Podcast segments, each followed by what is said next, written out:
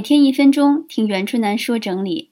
有同学问老师：国庆期间在家好好整理了衣服和书籍，把不看的书、两年没穿的衣服和有三件以上能替换的衣服都淘汰出来，拿到转转上去卖了，还挺有成就感的。关键是给家里腾出了很多地方。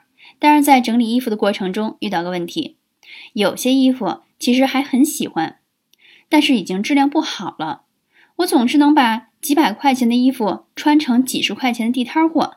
您有没有打理衣服的窍门，能让衣服保持完好的方法呢？谢谢老师。其实大部分衣物寿命降低的根源在于之前的收纳方法错误，互相挤压变形破损了。日常衣物收纳最简单的方式是把大部分衣服都挂起来，减少折叠和使劲塞和拖拽，你的衣服就能陪伴你。更久了。